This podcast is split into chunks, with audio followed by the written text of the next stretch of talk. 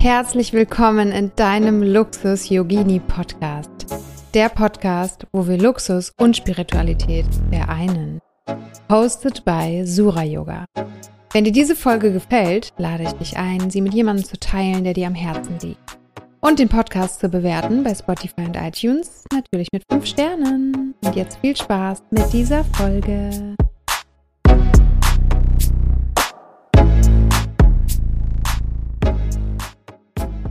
Always. Liebe Alice Rada, herzlich willkommen in meinem Luxus Yogini Podcast. Schön, dass du da bist. Schön, dass du dir heute die Zeit nimmst. Du warst schon mal bei mir im Luxus Yogini Club, da haben wir zusammen gechantet, eine Stunde lang mit den Frauen und danach waren alle so, wow, ich bin so verbunden mit mir, meiner Seele, ich fühle mich göttlich, ich fühle mich weiblich, ich fühle mich großartig. Und das ist dein Beruf. Wow. Hi, willkommen. Ja, danke für die Einladung und du hast es voll auf den Punkt gebracht. Was gibt es Schöneres, als anderen Menschen beim Wohlfühlen zu helfen? Ja, voll. Ist richtig toll. Ja, erzähl doch mal, was, was, was sind Mantren für jemand, der jetzt hier zuhört und sich denkt, äh, was ist das für ein Spiri? Wort, Mantras hört man ja immer wieder. Ne? Mantras können ja auch Affirmationen sein, die man, die man zu sich spricht. Aber wir sprechen ja heute so wirklich über diese heiligen Mantras, die schon ein paar tausend Jahre alt sind. Kannst du uns da mal so ein bisschen in die Geschichte abholen? Wie sind die so entstanden? Woher kommen die? Warum gibt's die? Wer hat die erfunden? Sehr gerne, sehr gerne.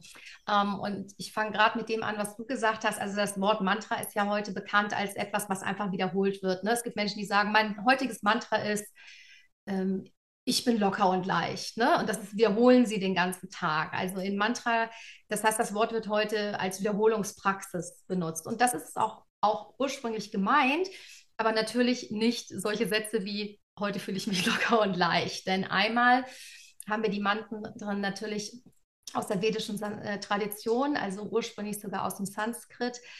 Und das ist natürlich nochmal eine Sprache, die etwas ganz Besonderes macht. Da können wir auch noch drüber sprechen. Also, ah, woher kommen sie? Immer eine super interessante Frage. Jetzt gehen wir natürlich ein bisschen in die mythische Welt. Es gibt sogenannte Rishis, das sind die Seher gewesen, ne? also früher sozusagen und äh, die haben ein Mantra ersehen oder für Menschen, die sich mit Channeling auskennen. Also das ist zu ihnen gekommen und für die Menschen, die gar nicht wissen, wovon ich rede, also es war auf einmal da, ne? wie du Gedanken hast. Ne? Ich nehme mal zum Beispiel das Beispiel, ne, dass die Menschen sich vielleicht überlegt haben, oh, als sie noch nicht fliegen konnten, oh, irgendwann kann ich in einem Flugzeug fliegen. Also erst ist der Gedanke da und dann wird es wahr. Ja, also dann wird es Realität. Genau, also das heißt, die Mantras, äh, die wir heute kennen und benutzen, sind äh, sozusagen ersehen oder erchannelt worden. Das ist aber natürlich noch nicht alles, weil dann könnte ich ja auch ein Mantra erfinden, ja, weil du hast ja gesagt, wer hat es erfunden? Erfunden hat es niemand. Also im Grunde genommen sind es Energien und Dinge, die schon immer da sind und dann sichtbar gemacht werden durch Sprache und Gesang vor allen Dingen. So, und ähm, woran erkenne ich, dass es ein Mantra ist? Ein Mantra funktioniert. Das bedeutet, dass ähm, es halt eben äh, Rishis gab oder halt eben auch äh, Menschen, die meditiert haben, die haben auf diesem Mantra meditiert. Und zwar äh, eine ganz bestimmte Anzahl, die ich immer vergesse, weil es sind über 1000. Und wenn man das praktisch, also wenn man ein Mantra wie Om Namah Shivaya zum Beispiel einfach ununterbrochen, ohne an etwas anderes zu denken, rezitieren würde, dann könnte man sozusagen das, was wir in der Spiritualität Erleuchtung nennen, erlangen. Ja, so, wer schafft es schon? Ich schaffe nicht mal drei Mantras zu wiederholen, ohne an was anderes zu denken. Ne? Dann wären wir bei der Meditation. So, das heißt, die funktionieren und die Mantras, mit denen wir heute hauptsächlich arbeiten, wurden nach dem indischen Gurukula-System, also Lehrer und Schüler, immer vom Lehrer zum Schüler weitergegeben. Und das waren früher auch Geheimnisse. Also das war nicht so, dass dann einer auf dem Marktplatz stand und gesagt hat, Om Namah Shivaya funktioniert, macht das mal alle, sondern der Lehrer hat dann dem Schüler so zugeflüstert, Om Namah Shivaya, mach das mal. Und dann hat er seinen Körper verlassen und der hat es weitergegeben. So, und dank Internet heute und Globalisierung und Übersetzung der Veden haben wir natürlich alle Mantras zur Verfügung. Was für ein Geschenk und auch noch ganz wichtig. Frauen durften früher gar keine Mantras benutzen. Die waren nur den Männern vorher ne? nur für die Männer da. Also auch da dürfen wir jetzt uns den Mantras nähern. Ja, und damit wir das Wort abgrenzen von der reinen Wiederholung, also es funktioniert durch Wiederholung, also das heißt, so wie wir Man Mantra heute auch benutzen, das ist grundsätzlich nicht falsch, aber das sind zwei Silben, Ma und Tra. Mana, Ma ist unser Geist. Ja, und Tra ist ein Werkzeug. Also Tra heißt auch sowas wie durch oder dadurch funktioniert es. Das heißt, Mantra ist ein Werkzeug fürs Geist, für den Geist. Ähm, und zwar mit dem Ziel, genau wie beim Yoga auch, um die Gedankenwellen zu beruhigen. Also es ist ein Meditationsinstrument. Und das Tolle daran ist, dass wir halt eben für Mantra nichts brauchen, außer das Mantra. Ja, das heißt, es ist ein, ein, ein schneller, einfacher Zugang, der jedem möglich ist, der halt weiß, wie es geht. Ja, vielleicht so erstmal, aber sonst könnte man so wahnsinnig ausholen, aber vielleicht gibt es dazu noch Fragen. Vielleicht habe ich Worte benutzt, die wir noch erklären dürfen. ich glaube, das war gut. Ich glaube, meine Zuhörer, die verstehen schon so die Mega. spirituelle Worte. Vielen Dank für den Einblick. Da waren jetzt auch Sachen dabei, die ich auch noch nicht wusste. Vielen Dank. Ähm, wenn jetzt jemand sagt, ich bin ganz neu, ich kenne mich damit gar nicht aus, mh, hm, wie kann man denn so starten? Hast du da einen Tipp? Ja, also ich denke, die meisten Menschen haben äh, Kontakt mit Mantras tatsächlich durch Yoga-Klassen, wo, wo Musik einfach läuft. Und das ist äh, etwas, was ich auch rausgefunden habe, was ganz spannend ist. Ähm, ich komme ja aus der vedischen äh, Sanskrit-Mantra-Welt und äh, ne, im Kundalini-Yoga ist es ja eine andere Sprache, Gurmukh und ähm, die aber ursprünglich auch aus den Veden kommt. Also viele Wörter kenne ich auch. Und das Interessante ist, die meisten hören die ersten Mantras sowieso und das sind meistens Kundalini-Mantras von Deva Primalos, Natam Kaur in ihrer Yoga-Klasse, auch wenn sie gar nicht Kundalini-Yoga praktizieren. Super spannend. So, äh, das wäre das, wie, wie man vielleicht schon längst Mantras in seinem Leben hat und es noch gar nicht wusste. Dann denkt man immer nur, ja, die spielt immer so eine spirituelle Musik da. Ne?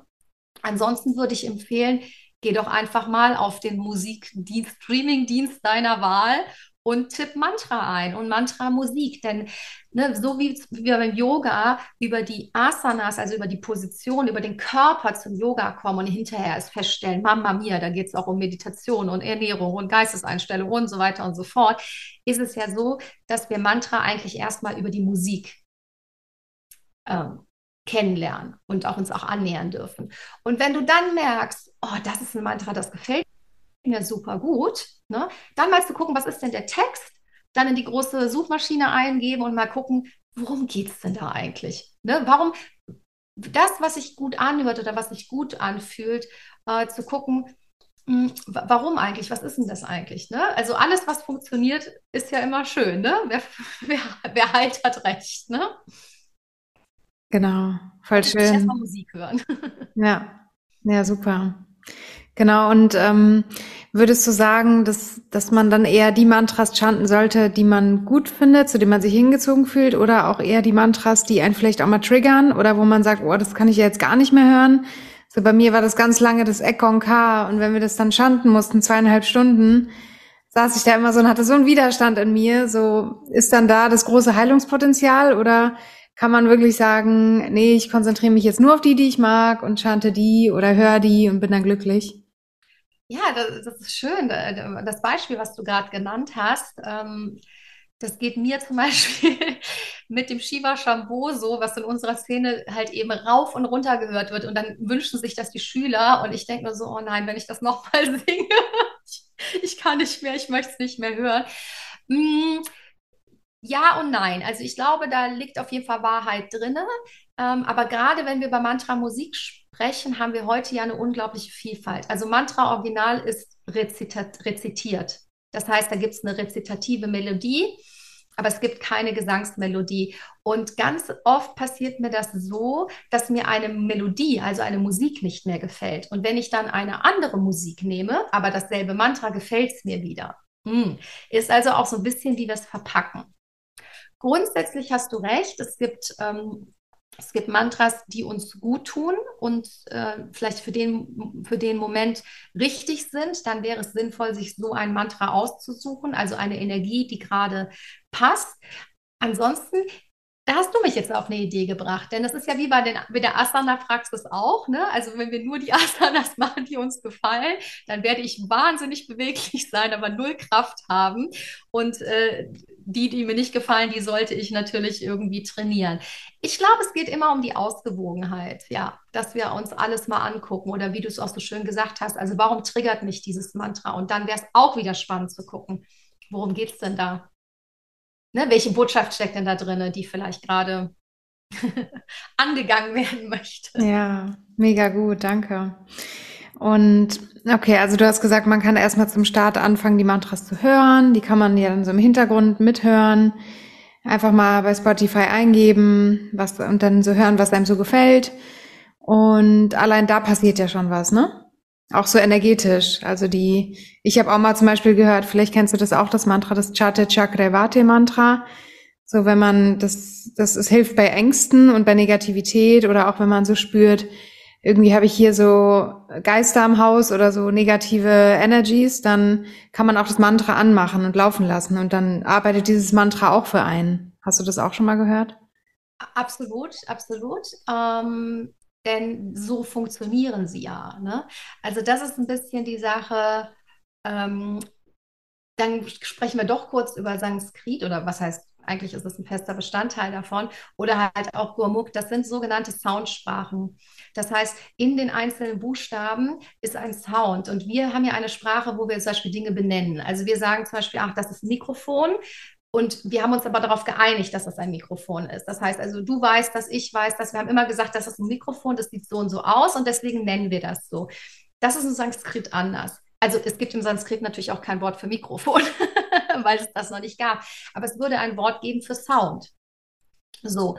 Und die Silben, äh, die Silben tragen quasi die Energie dessen, was wir benennen. Das heißt, wir benennen nicht etwas, sondern in dem Moment, wo wir es sagen, also zum Beispiel Ma, ja, Ma bedeutet Mutter. In dem Moment, wo wir MA sagen, und ich meine, jedes Baby sagt instinktiv,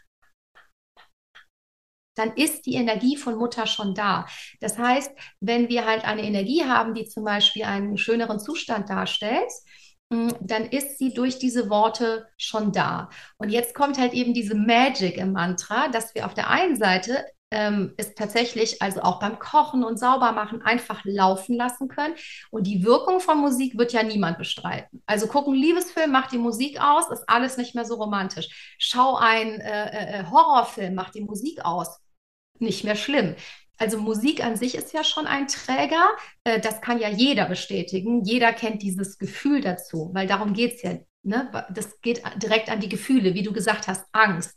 Und das Tolle ist, wenn du selber singst, kannst du keine Angst mehr haben. Das ist im menschlichen Körper nicht möglich. Ja, also der Zustand Angst und Singen, also das, was rauskommt und vibriert, äh, geht nicht zusammen. Und das erklärt ganz gut die Wirkung. Und wenn wir natürlich das Mantra noch mit singen und selber singen, dann geht es auch noch in unseren Körper dann geht es sozusagen noch weiter rein. Ähm, oder Beispiele für mit den Elementen. Das Wasserelement von, dieses Wasserexperiment von Emoto, was sehr bekannt ist mit den Wasserkristallen. Wer es nicht kennt, einfach mal ein bisschen googeln, nachgucken. Du kannst auch Mantras auf dein Wasser schreiben. Dann geht sozusagen die Information des Mantras in dein Wasser. Tibetische Fla Fähnchen, ja, habe ich hier draußen am Balkon hängen. Sagt mein sagt ein Freund, ja, aber die sind ja blöd, die, die ribbeln sich ja immer auf und gehen weg. Dann sage ich ja, das ist ja der Sinn der Sache. Ja, du gibst das Mantra, das auf der Fahne steht, die sind extra nicht zugenäht. Die sollen in die Luft gehen. Denn die Luft trägt quasi das Mantra in die Welt. Das heißt, die Luft trägt es, ja. Du kannst, wenn du ähm, äh, einen Garten hast und etwas pflanzt, ein Mantra mit in den Samen geben und in die Erde und gibst die Informationen mit. Also es ist quasi so ein Verstärker ne, von Energien und Gefühlen. Wow. Also ich glaube, dass viele Menschen gar nicht wissen, was für ein Riesenpotenzial eigentlich in Mantra steckt. Ja. Total wichtig, oder? Und deswegen ist es so gut, dass wir heute dieses Wissen hier weitergeben. Vielen Dank. Und auch eine Erfahrung am Ende des Podcasts dürfen wir nämlich noch eine Runde mit, mit dir zusammen chanten. Da freue ich mich schon drauf. Gerne. Also gut, ähm, was ist, das hast du jetzt auch nochmal schön gesagt, so den Unterschied zwischen nur hören und dann wirklich auch nochmal mitschanten. Und was passiert noch, wenn wir das wirklich mitschanten und vielleicht auch mal eine längere Zeit? Ja, genau. Ähm, einmal noch dazu, das ist immer etwas, ich habe hab ja viele, ich reite ja Kirtan an, also Mantra, Singkreise, Call and Response. Und es gibt ja so viele Menschen, die dann nicht singen wollen und sagen, sie können nicht singen. Und dann sage ich immer, du, dann setz dich doch einfach erstmal rein und äh, guck mal, was es so mit dir. Ich, jeder hat am Ende gesungen. Und wenn er nur gesummt hat oder irgendwie, ne, so. Also es ist fast unmöglich. Weil ich habe, sag dann immer am Anfang, weißt du, wenn du jemanden beim Yoga praktizieren auf der Matte zuguckst, dann macht das zwar was mit dir, aber nicht dasselbe, was die Person empfindet, die auf der Matte ist. Und so ist es beim Mantra-Singen auch. Also das Hören macht auch schon was, aber das selber Singen, und da äh, geht es natürlich jetzt in, in ganz neue Welten. Also eine Sache habe ich gerade schon gesagt. Ähm, wenn du singst, kannst du nicht, kannst du keine Angst haben. Ähm, jeder Sänger kennt das. Wenn dir die Tränen kommen, kannst du nicht weiter singen. Ja, selbst wenn es die Freudentränen sind, ne, das ist ja für den Körper manchmal gar nicht so einfach auseinanderzuhalten. Das heißt, es gibt Gefühlszustände, die sind nicht möglich im Körper, wenn du singst. Und das sind in, in der Regel die unangenehmen, sage ich jetzt mal so. So, wir haben schon ganz am Anfang über Wiederholung gesprochen. Die Wiederholung macht Japa. Ja, also die klassische Mantra-Meditation wäre zum Beispiel mit einer Mala, ne, mit dieser 108 Perlenkette äh, so und so oft zu wiederholen. Das ist ja auch der Schlüssel, dann habe ich ja gesagt, zur Erleuchtung. Ich glaube, es sind 128.000 Mal. Bei einem Mantra wie oben geht das schnell. Beim Gayatri-Mantra oder beim Ek Onkar dauert das Jahre, bis man das gemacht hat. Ne? So, das heißt, ähm, die, in die Wiederholung, das ist sozusagen wie diesen Samen setzen und mit all dem, was wir im Leben kennen. Es funktioniert nur über die Wiederholung richtig gut. Wenn wir eine Sache einmal machen, dann lernen wir sie kennen. Desto mehr wir sie wiederholen, das kennen wir halt auch aus unserer Yoga-Praxis, desto besser klappt es. Ne? Auch mal einen Tag schlechter, auch mal einen Tag besser. So, was macht es? Äh, wenn ich spreche und wenn ich dazu noch vielleicht einen Gesang dazugebe oder Musik, vibrieren Dinge in meinem Körper.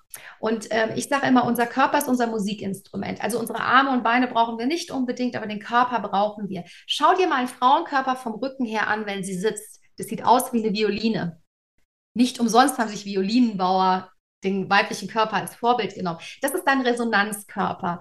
Und der Kopf ist natürlich dran. Das heißt, alles, was wichtig ist, was wir zum Leben brauchen, ist in diesem Körperteilen.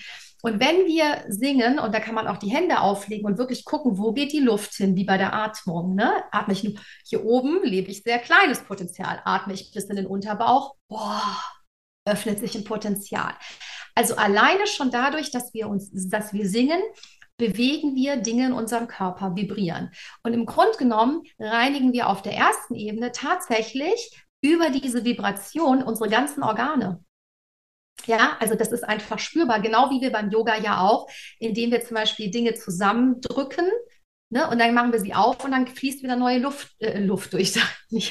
das wäre jetzt das beim Singen. Ähm, Blut durch. Ne? Also wir reinigen ja auch Organe mit Yoga-Asanas. Und das können wir auch mit, äh, mit den Mantras machen. Und dann wird es halt richtig spannend, wenn man halt weiter in die äh, wissenschaftlichen Untersuchungen geht. Dann geht es natürlich wie bei der Meditation, kann man halt eben auch diese, ne, diese Synapsen anbringen.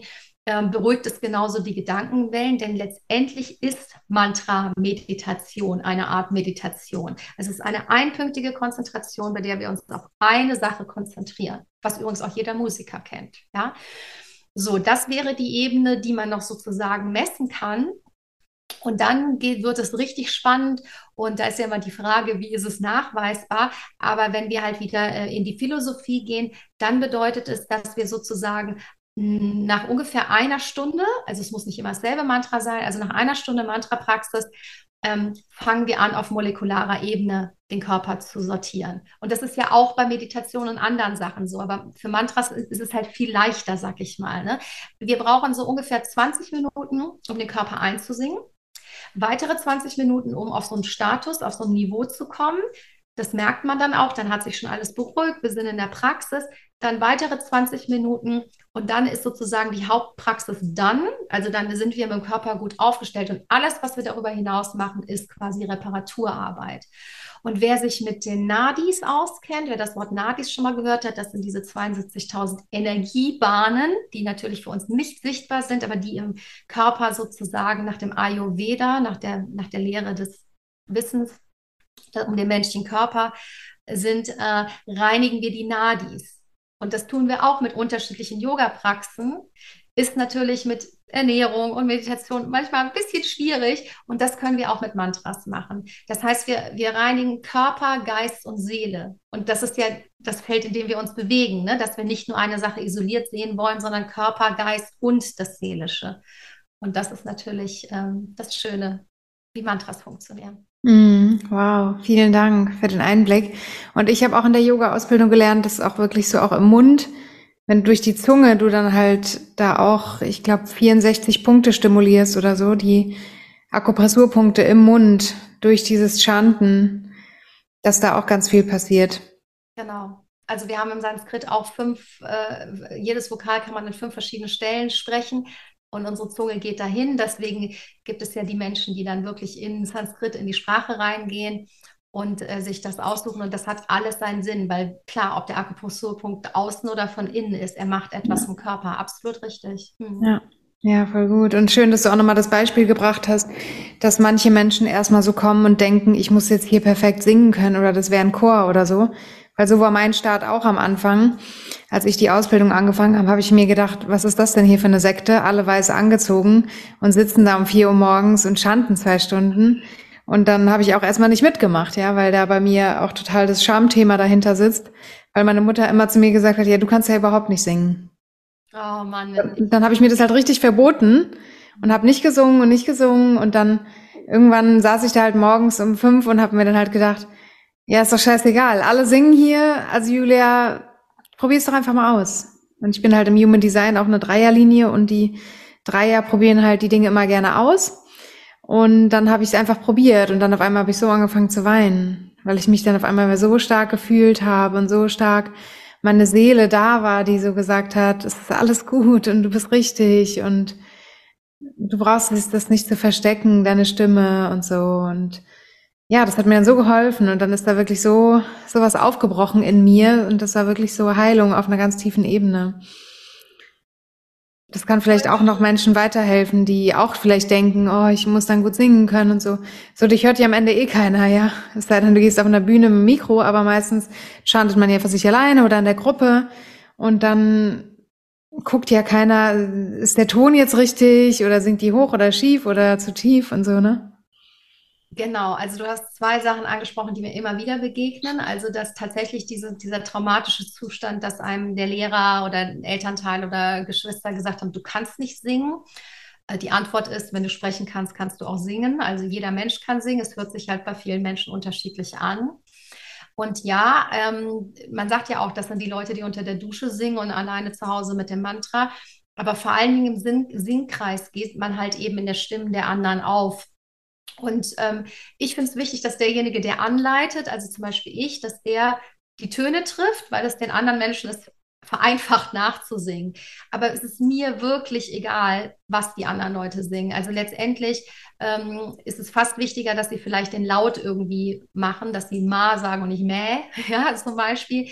Ähm, in welcher Tonlage, das hat kein Mensch festgesetzt. Also da gibt es keine ähm, Anweisung zu. Ne? Und ich komme zum Beispiel aus der, ähm, ich komme aus Köln ursprünglich, das ist ein Erzbistum, also eine sehr katholische Tradition. Und wir hatten immer ein Pfingstlager mit Gitarre und, und Singen. Das war mein absoluter Favorite. Ich habe es geliebt. Und die hatten immer ein Lied, das war ein Kanon und der hieß, wenn zwei oder drei in meinem Namen versammelt sind, dann bin ich mitten unter ihnen. Und ich dachte immer so, hä, ne, als Kind denkst du so, hä, wer kommt denn da jetzt? Ne? So, Jesus, Gott, der Heilige Geist, also wer ist denn da da? Also heute weiß ich, dass es der Heilige Geist ist. Hm, und das ist nämlich das Schöne, das verstärkt quasi das Mantra. Also wenn du alleine singst, hat das auch ein Potenzial, aber in dem Moment, wo zwei oder drei gemeinsam singen, ist das wie so ein ne? wie so eine Verstärkung. Also das macht für mich heute richtig Sinn, weshalb ja dieser Trend zu diesen äh, Singkreisen ja auch geht und äh, sich die Menschen treffen und zusammenkommen und zum Kirtan und gemeinsam singen, schwingen. Und ich sehe das ja auch, das ist dann, äh, die Menschen machen ihre Augen zu, sind in ihrer eigenen Praxis. Und dann kommen wir zu dem, was du zum Schluss nämlich gesagt hast. Es ist eine Praxis, die dich sofort mit deinen Gefühlen verbindet. Und viele Menschen haben heute das Problem, dass sie nicht mehr mit ihrem Körper verbunden sind und dann halt auch nicht mit ihren Gefühlen. Und deswegen habe ich das vorhin auch gesagt, bei mir kommen auch manchmal die Tränen. Und das sind ja auch Erleichterungen. Ne? Also ich kann halt da nicht weiter singen. Ich, ich, ich bin dann wirklich die Einzige, die das dann so ein bisschen macht. Aber ich möchte, äh, ich sage immer, wenn du die Wahl hast zwischen Singen und Heulen, dann heul. Dann nimm das nicht zurück, dann lass es fließen, denn dann haben wir ein Ziel der Praxis erreicht. Also wir haben ja durch diese Reinigungsprozesse vorher gesprochen, die wir vielleicht nicht so erklären können. Aber in dem Moment, wo deine Tränen fließen, ist es ja erklärt, denn das reinigt ja zum Beispiel deinen Tränenkanal. Und die Emotion kommt auch noch mit dazu. Ja, wir call, we call it fast lane to the heart. Ja, also es geht direkt ins Herz. Wenn Leute sagen, ich kann nicht singen oder ich singe nicht schön, dann sage ich, leg deine Hand auf dein Herz und sing von hier. Und dann ist es schön. Ne? Oder legst sie auf den Unterleib oder wo auch immer hin. Ne? Und äh, es gibt in der Bhakti-Szene, nennen wir das Bhakti Tears. Also Bhakti-Yoga ist der Weg der Hingabe, bei der Mantras eine große Rolle spielen. Und äh, wir, wir call the Bhakti Tears, die Bhakti Tränen. Und es gibt halt äh, Bhakti-Lehrer, die sagen, wenn du noch nicht geheult hast, mach so lange weiter, bis die Tränen fließen. Also Ne, du hast dich sozusagen lange, lange dagegen gewehrt und in dem Moment, wo du dich darauf eingelassen hast, zack, warst du auch schon am Ziel. Geht doch mega schnell, oder? Ja, voll gut. Danke fürs Teilen. Und du, du bietest ja auch so Kirtan-Kreise an oder hast es auch in der Vergangenheit wahrscheinlich schon sehr oft gemacht. Und ich war auch schon mal auf einem sehr schönen Konzert von Krishna Das. Und, und da chantest du dann halt auch so zwei, drei Stunden am Stück mit der ganzen Gruppe und den ganzen Leuten im Raum und dann, ja, springen die irgendwann auf und tanzen und jeder ja, irgendwie, als ob dann alle so ihre Masken so fallen lassen und ihre Schalen und alle dann so abdancen und jeder mal so richtig verrückt sein kann und und sind, haben, tragen so viel Liebe in sich, alle umarmen sich, alle, alle sehen irgendwie das Licht im anderen. Und du hast ja vorhin auch gesagt, dass Mantras auch so dafür da sein können, auch in so erleuchtete Zustände reinzukommen. Kannst du darüber noch mal ein bisschen berichten?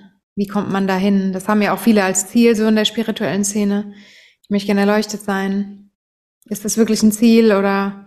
Also meins ist es nicht, dafür lebe ich zu gerne. Ich will gar nicht meinen Körper verlassen. Ich möchte ehrlich gesagt so lange wie möglich hier sein und die menschliche Erfahrung machen und natürlich äh, mit allem Leid, aber vor allen Dingen auch diese schönen Momente und einige Highlights meines Lebens hast du auch gerade beschrieben. Das sind tatsächlich die riesengroßen äh, Gatherings äh, mit Krishna Das, Jayutal, Mirabai Seva, ne? also ne, name it, also diese großen äh, Stars sozusagen der Mantra- und Kirtan-Szene, die einen Raum halten mit Tausenden von Menschen und dann wird aus 203 in meinem Namen ne, gleich Tausende ja, was da energetisch äh, los ist. Also ich glaube, das, das ist eine Erfahrung, ne? Also die kann man einfach machen.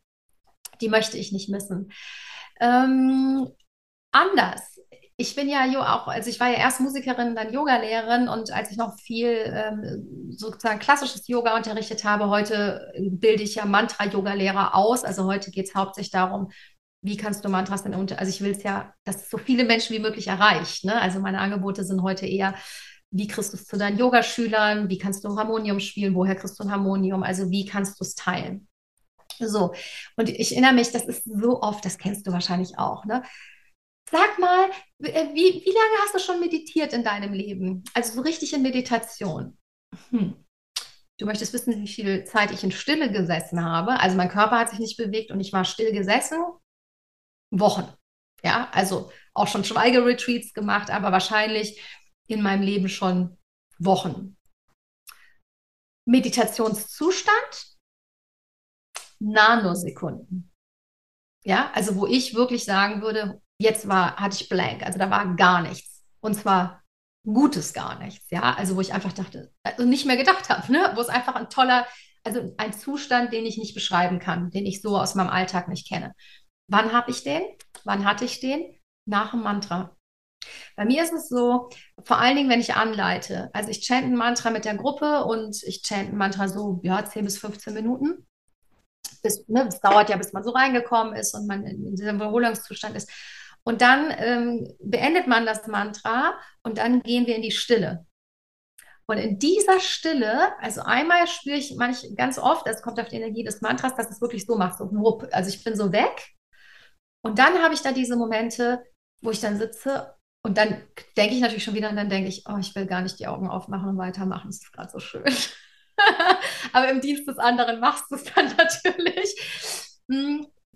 Also äh, die größte Meditationserfahrung, also ne, wenn wir diesen Zustand vor der Erleuchtung oder ne, dieses tiefe, dieses tiefe ähm, friedlichen Zustand, den habe ich tatsächlich nach der Mantra-Praxis.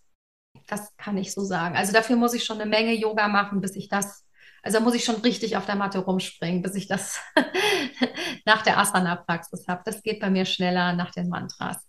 Liegt natürlich auch daran, dass ich viel praktiziere und dann dadurch auch schon viel wiederholt habe. Mhm. Ja, im Kundalini-Yoga nennen wir ja den Zustand Shunia. Hast du bestimmt auch schon mal gehört, so wo dann, wo du so mit allem eins bist und du bist alles und nichts gleichzeitig und denkst halt nicht mehr. Und ja, da habe ich auch schon so Erfahrungen machen dürfen. Das ist echt total heilsam. Und dann kann man sich halt so wirklich so vorstellen, auch in dieser Zeit kommt dann so etwas in deinen Körper und räumt da auch einmal so alles auf. Ne? Danach fühlt auch während dem Mantra singen und danach fühlst du dich halt so gereinigt, so auf allen Ebenen und so im Herzen. Und, und viele, jetzt gehen wir nochmal so auf das Weibliche ein, wenn es für dich okay ist. Weil ich habe auch so gelernt, so das weibliche Spiritualität oder viele denken, ja, ich bin spirituell, wenn ich eine Stunde in der Stille sitze. Aber weibliche Spiritualität ist halt für mich auch eher so die Bewegung, das Tanzen, der Klang, die Mantras. Und da erfahre ich so meine spirituellen Erfahrungen auch. Und und da, deswegen finde ich halt, ist das ja auch so ein schönes, so eine schöne Technik, für, gerade für uns Frauen, dass wir uns halt mit den Mantras beschäftigen und die chanten und uns mit denen verbinden. Und da kann auch einfach so viel Heilung entstehen auf so vielen Ebenen. Absolut. Also das Weibliche im Yoga ist tatsächlich auch ähm, in den letzten Jahren immer mehr mein Thema geworden. Und äh, nachdem ich jetzt auch die ganzen Götter äh, im Mantra-Yoga untergebracht habe, werde ich nächstes Jahr in die Göttinnenausbildung gehen, also wirklich in die weiblichen. Denn, ähm, und das Thema wird immer offensichtlicher. Ich habe ja auch gesagt, dass die Mantras früher Männern vorbehalten war. Auch das Gurukula-System war nur Männern vorbehalten. Und ähm, ich kann das jetzt nicht so zeigen. Doch, also genau, bei den Männern wenn wir sozusagen das Dreieck nehmen, dann geht die Spiritualität nach oben. Das heißt, wenn wir klassisch Shiva nehmen, ne, der da sitzt in der Meditation, hinter sich auch noch den Berg hat, Kailash, also die männliche Spiritualität möchte sich mit Vater Himmel verbinden, denn das ist Vater Himmel. Und wir, die Frauen, wir, das ist dann praktisch das in die andere Richtung, nach unten. Zusammen ist ein Stern draus, also wer gut visualisieren kann, wird das jetzt sehen. Für uns Frauen, wir können diese männliche Spiritualität anwenden. Und das tun wir ja auch durch unsere Yoga-Praxis, durch die klassische Meditationspraxis. Also wir binden uns auch nach oben an. Und zu einem Drittel ist das auch vollkommen in Ordnung, wegen Yin und Yang und dem Ausgleich. Aber für uns ist es viel wichtiger, uns mit Mutter Erde zu verbinden. Pachamama. So, und das ist natürlich der Punkt, äh, wenn wir sozusagen sitzen dass wir nicht die Kundalini-Energie nur unbedingt nach oben steigen lassen, sondern dass wir sie sozusagen nach unten bringen. Und du hast gerade genau die Dinge genannt. Also während das Shiva-Prinzip ja der, die Meditation und die Stille ist, kommt ja erst durch Shakti die Bewegung, und das hast du so schön genannt, wird ja sozusagen überhaupt erst was da draus. Und dann sind wir wieder beim Uraus, ureigensten Ausdruck der Menschen, ja, also barfuß auf der Erde, tanzend, wie du gesagt hast, also die Verbindung zur Erde. Äh, dann in den Rhythmus, ne? also auch ins Klatschen kommen, also dass sich der Körper bewegt. Und dann kommt die Stimme dazu. Das war die Musik. Bevor es Musikinstrumente gab, haben die Menschen gesungen. Also tanzen, klatschen, singen. Ganz klassisch. Und das ist der Grund, warum ähm, diese Frauenkreise und genau diese weibliche äh, gelebte Spiritualität ist Verkörperung. Es geht gar nicht darum, dass wir aus dem Körper nach oben kommen. Es geht vielleicht erstmal darum, dass wir überhaupt in unseren Körper kommen. Und was gibt es denn irdischeres als ne, ich sage jetzt mal, zu stampfen, sich zu bewegen und zu singen, wo der ganze Körper vibriert. Also da spüre ich mich doch. Das ist sozusagen die weibliche Form. Und ich bin total glücklich, dass sie jetzt einen größeren Anteil erhält und wir uns auch einfach bewusst werden können, okay, mache ich jetzt eine Shiva-Praxis oder eine Shakti-Praxis, ne? mache ich eine Yin-Praxis oder eine Yang-Praxis? Ja, warum hat Yin-Yoga so ein, ne, diese, dieses Verbundene, so, so ein Hype im Moment? Äh, weil es darum geht, dass wir das wieder in den Ausgleich kommen. Es geht immer darum, dass wir die Balance suchen und in diesen Ausgleich kommen. Ja. Genau, und auch, dass wir Frauen auch wieder so lernen, wieder weich zu werden, weil viele so die besseren Männer sein wollen, Emanzipierung, wir müssen irgendwie genauso stark sein und hasseln wie die Männer, ja. Dabei ist, geht das weibliche Prinzip halt eher um Weichsein und Empfängnis und Intuition und mit dem Flow gehen. Deswegen auch meine Frage an dich. Wie, wie lebst du, hast du so eine spirituelle Praxis, die du so jeden Tag machst?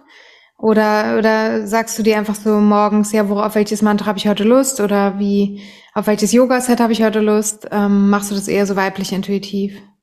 Ich bin tatsächlich ein absolut intuitiver Mensch, ähm, in dem Sinne, dass ich, ähm, also ich habe eine äh, Morgenpraxis, also abgesehen von den ganzen Reinigungen und Ernährung oder so, aber ich habe, also ich habe, es geht um den Körper, ne? Also für mich geht es auch darum, also reinzufühlen und zu gucken, was braucht mein Körper heute und ich habe in den letzten Jahren halt festgestellt, ähm, ich habe auch eine Yin-Yoga-Ausbildung, aber dass es tatsächlich immer mehr Yin ist. Also ich habe mich ein bisschen auch damit beschäftigt. Also wenn, wenn ich so wenn ich mich wirklich großartig bewegen will, dann gehe ich auch mal irgendwie in ein krasses Vinyasa und mache die Krieger. Ne? Die sind für die Königsfamilie gemacht worden, um sich vom Krieg zu verteidigen. Also das heißt, das sind Kraftübungen, die wir auch brauchen. Nochmal ein Drittel ist auch wichtig, dass wir auch unsere Kraft haben. Aber bei mir geht es immer mehr ins Yin. Also es geht immer mehr darum, den Körper zu spüren. Und ich spüre meinen Körper, desto älter ich werde, immer mehr. Also mein Körper signalisiert mir ganz deutlich Schulter, untere Rücken, das Knie. Und ich gucke halt morgens wirklich so, hm, was ist jetzt angesagt und suche mir eine Praxis dazu. Und es ist ehrlich gesagt, ich würde sagen, es ist 80 Prozent Yin. Und äh, am Anfang fand ich das auch schwierig, die Yin-Position lange zu halten. Und jetzt geht es immer einfacher und mit den Mantras natürlich noch einfacher, ne? mit Mantramusik. Das ist ja auch etwas, wo ich ganz viel gebucht werde, Yin-Yoga-Klassen mit Mantras zu begleiten, ne? weil man dann mehr drinnen bleibt, sich mehr irgendwie verbinden kann. Ja, also tatsächlich ähm, spüren, lange halten und diese wahnsinnige Muskelanspannung eigentlich zu lösen. Wir sind eigentlich überangespannt, ja. Also wir sind ne, Mula Banda, ne, die Frauen setzen alle wie verrückt irgendwie unten alles zu. Wenn wir uns mit Mutter Erde verbinden wollen, dann sollten wir es auf den Boden setzen und das mal locker lassen, damit sich das verbinden kann. Wenn wir das die ganze Zeit zumachen, trennen wir uns davon. Ja. Also die Fähigkeit, und da sind wir wieder beim Bhakti, sich hinzugeben. Ich versuche auch in allen Positionen, das habe ich auch gemerkt, auch beim Singen, ähm, die Handfläche nach oben und so, das macht direkt was. Ob du so legst oder deine Hände so auflegst oder ob du sie so hinlegst, dann gehst du in die Hingabe. Ja. Und vor allen Dingen für dich selbst. Also ich glaube, das ist, das ist noch das Allerwichtigste. Ne? Das mm. ist erstmal dafür da, damit du dich selber wohlfühlst. Ja, ja also mega, mega Yin-Fan. ja, ich auch. Danke. Und was, wenn jetzt jemand hier zuhört und sagt, ja, wo, wo finde ich denn die Alice? Was macht sie denn jetzt alles? Das klang jetzt voll gut mit Götterausbildung und also ich kann sie zum Mantra singen buchen. Was, was bietest du alles so an? Genau, ja, also ich sitze ja ähm, im Moment noch in Norddeutschland. Ich werde allerdings wieder sehr, sehr viel mehr reisen. Und deswegen bin ich sehr glücklich, dass diese Online-Geschichten doch sehr angenommen werden. Also ich habe einen YouTube-Kanal, Alice Radha Yoga, so wie es da unten auch steht in einem Wort auf dem ich äh, verschiedene Mantra-Singen aufgenommen habe. Also wo du praktisch auch, wenn du nicht in Hamburg und Umgebung bist, äh, also ich gehe hier halt auch auf Festivals und äh, Ausbildung, Retreats. Das findet natürlich alles hauptsächlich irgendwie hier statt. Nächstes Jahr wahrscheinlich auch mal was in Mexiko. dann kann man das auf jeden Fall auch online machen und erstmal für sich alleine zu Hause praktizieren. Äh, ich habe einen Harmonium-Selbstlernkurs, weil viele wollen natürlich dann auch äh, ne, das mit dem Harmonium zusammen machen, weil es einfach so schön sich anhört, so einen schönen Klangteppich macht dass man äh, das sozusagen, also kannst du Harmonium über mich kaufen, hast alle Materialien, um selber die Mantras zu erlernen. Ich bin ja ursprünglich Musikerin, also ich weiß auch, wie man Musik unterrichtet, nicht nur wie man Yoga unterrichtet. Und die Mantra-Yoga-Lehrerausbildung ist natürlich so eine Herzensangelegenheit von mir, die ich jetzt auch online stellen werde. Da bin ich gerade dabei. Das ist das nächste Projekt. Das wird sich nur noch um ein paar Tage handeln. Äh, jetzt mache ich mir gerade selber Stress, wenn ich sage ein paar Tage, weil mir geht es um den Multiplikatoreffekt. Also ich habe irgendwann gesagt, ähm, ich habe die Vision, dass wenn mehr Menschen Mantras singen würden, dann wäre die Welt ein friedlicherer Ort. Ja, weil, weil man dann halt in dieses Gefühl kommt. Und das heißt, aus dieser Vision ist eine Mission entstanden. Das heißt, ähm, ich hatte halt dann gesagt, ich möchte mit so vielen Menschen wie möglich Mantra singen. Und habe natürlich immer nur gedacht, dass ich das mit denen persönlich mache. Naja, und jetzt haben wir gelernt, oh, ich kann ja viel mehr Menschen erreichen, wenn ich das online mache und wenn ich jetzt noch Mantra-Yoga-Lehrer ausbilde, die das ihren Schülern weitergeben, dann habe ich ja einen super Multiplikatoreffekt und das ist so mein Wunsch. Das heißt, ich biete also wirklich allen, ob jetzt für die eigene Praxis oder um es anderen weiterzugeben, alles an, hauptsächlich Sanskrit-Mantras, um äh, das sozusagen weiterzugeben. Man findet aber auch schon Kundalini-Singen, äh, ich glaube eine Stunde auf meinem Kanal. Ich habe die, ich die ersten zwölf Kundalini-Mantras aufgenommen mit dem, mit dem Harmonium. Also auch da erweitert sich sozusagen der ganze Kreis. Und auf meiner Webseite alisradayoga.com sind dann auch immer die Termine. Da erinnert sich ja ständig irgendwas, wo ich gerade unterwegs bin, weil da ich halt eben eine reisende Yogini bin, gibt es immer keine Festtermine und vieles kann sich kurzfristig ergeben. Ja. Ja, cool. Das werden wir auf jeden Fall alles verlinken in den Show Notes. Da dürft ihr unbedingt reinschauen. Auch ihr bei Instagram folgen. Da postest du ja auch was. Und dann sind wir immer auf dem Laufenden mit dir. Danke. Noch eine ähm, Abschlussfrage, die ich allen meinen Podcast, Podcasterinnen stelle, ist, was ist Luxus für dich? Oh, wow. Ja, schön. Gut, dass ich, dass ich mich nicht darauf vorbereitet habe. Ähm, für mich kam wirklich das Reisen. Also für mich ist der Luxus, dass ich jederzeit an den Ort reisen kann. Ich bin, ich liebe die Sonne, ich liebe das Meer. Und ähm, für mich ist es wirklicher Luxus, äh, dass ich mir die, dass ich durch das, was ich mache, also ich bin ja auch selbstständig, mir die Zeit nehmen kann, ähm, an die schönsten Orte der Welt zu reisen. Ja, also und dort letztendlich ich bin jetzt nicht der klassische Pauschalurlauber, das heißt, ich besuche immer Menschen in der spirituellen Bubble und dann mache ich jetzt ne, dort auch irgendwelche Zeremonien und äh, meistens biete ich am Ende sogar was an, obwohl ich es gar nicht, gar nicht damit gerechnet habe. Mm, also dieses Reisen, um tiefer in die Spiritualität einzutauchen, zu gucken, was machen andere Menschen, äh, wie singen die, wie tanzen die, was für Praktik. Also das ist für mich der absolute Luxus. Das ist auch so Fülle und reichhaltig. Ich liebe es. Wow, danke. Danke. Dann wollen wir jetzt gerne mal die Erfahrung mit der lieben Alice machen, wie sich das anhört, wie sich das anfühlt, wenn wir Mantras singen und wir schwingen uns da jetzt mal zusammen ein und du kannst einfach zuhören oder du chantest mit, so wie du das für dich möchtest. Genau, und die Worte sind ganz einfach. Jay-Ma, Jay-Ma, Jay Anandama. Jay ist die Freude, Ma ist die Mutter und die ganze mütterliche Energie. Da sind wir bei der weiblichen Energie, über die wir so viel gesprochen haben. Und Ananda ist der Zustand der puren Glückseligkeit, das, was wir uns immer als Ziel wünschen. Und wenn wir es dann singen, kann es sein, dass es sich ganz schnell einstellt. Ich fange einfach an, es gibt zwei Melodien, ich singe alles doppelt, du kannst auch erstmal hören und dann singen und wir schauen einfach mal. Tune dich rein.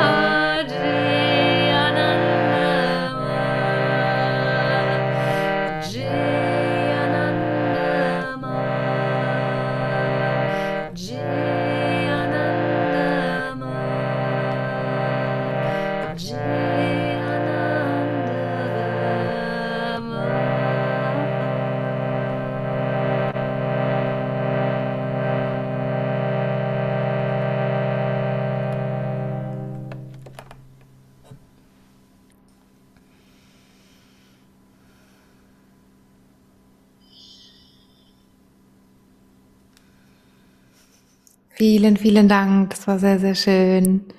Wir hoffen, ihr könnt die Energie spüren und die jetzt mit für euch mitnehmen. Und schreibt uns gerne auf Instagram, wie es euch gefallen hat.